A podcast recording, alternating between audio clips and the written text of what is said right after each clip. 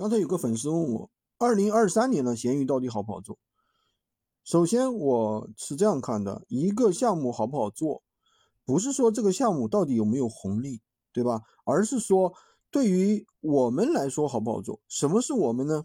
那我想做闲鱼的大部分人都是普通人，对吧？首先呢是没有任何的专业的技能啊，不懂电商，也没有货源，对吧？也没有太多时间，把它当做一个副业兼职去做。那适不适合我们普通人呢？那首先看一下，在我们社群里面有很多普通的学员，就是啥也不会的，对吧？通过我们的学习，通过我们的课程，那么在 半个月的时间，对吧？能够赚到一个月能够赚到两千到五千，对不对？这就是普通人能够做副业的一个正确的一个心态。一夜暴富，你肯定是不可能的。那你经过一段时间的学习，成为老手之后，一个月能够赚到三到五个 W，这已经很好了，对吧？那么基于我什么我这样说呢？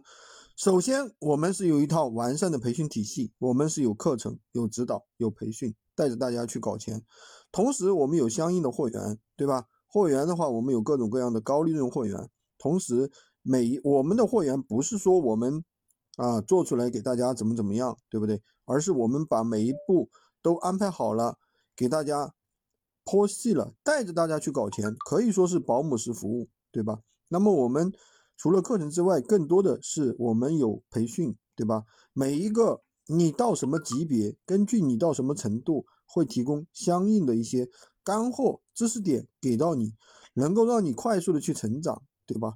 能够真真实实的这个事情干到找搞到钱，那事实上效果也是不错的呀。我们很多学员一个月三千到五千，很多老学员几个 W 都能赚到。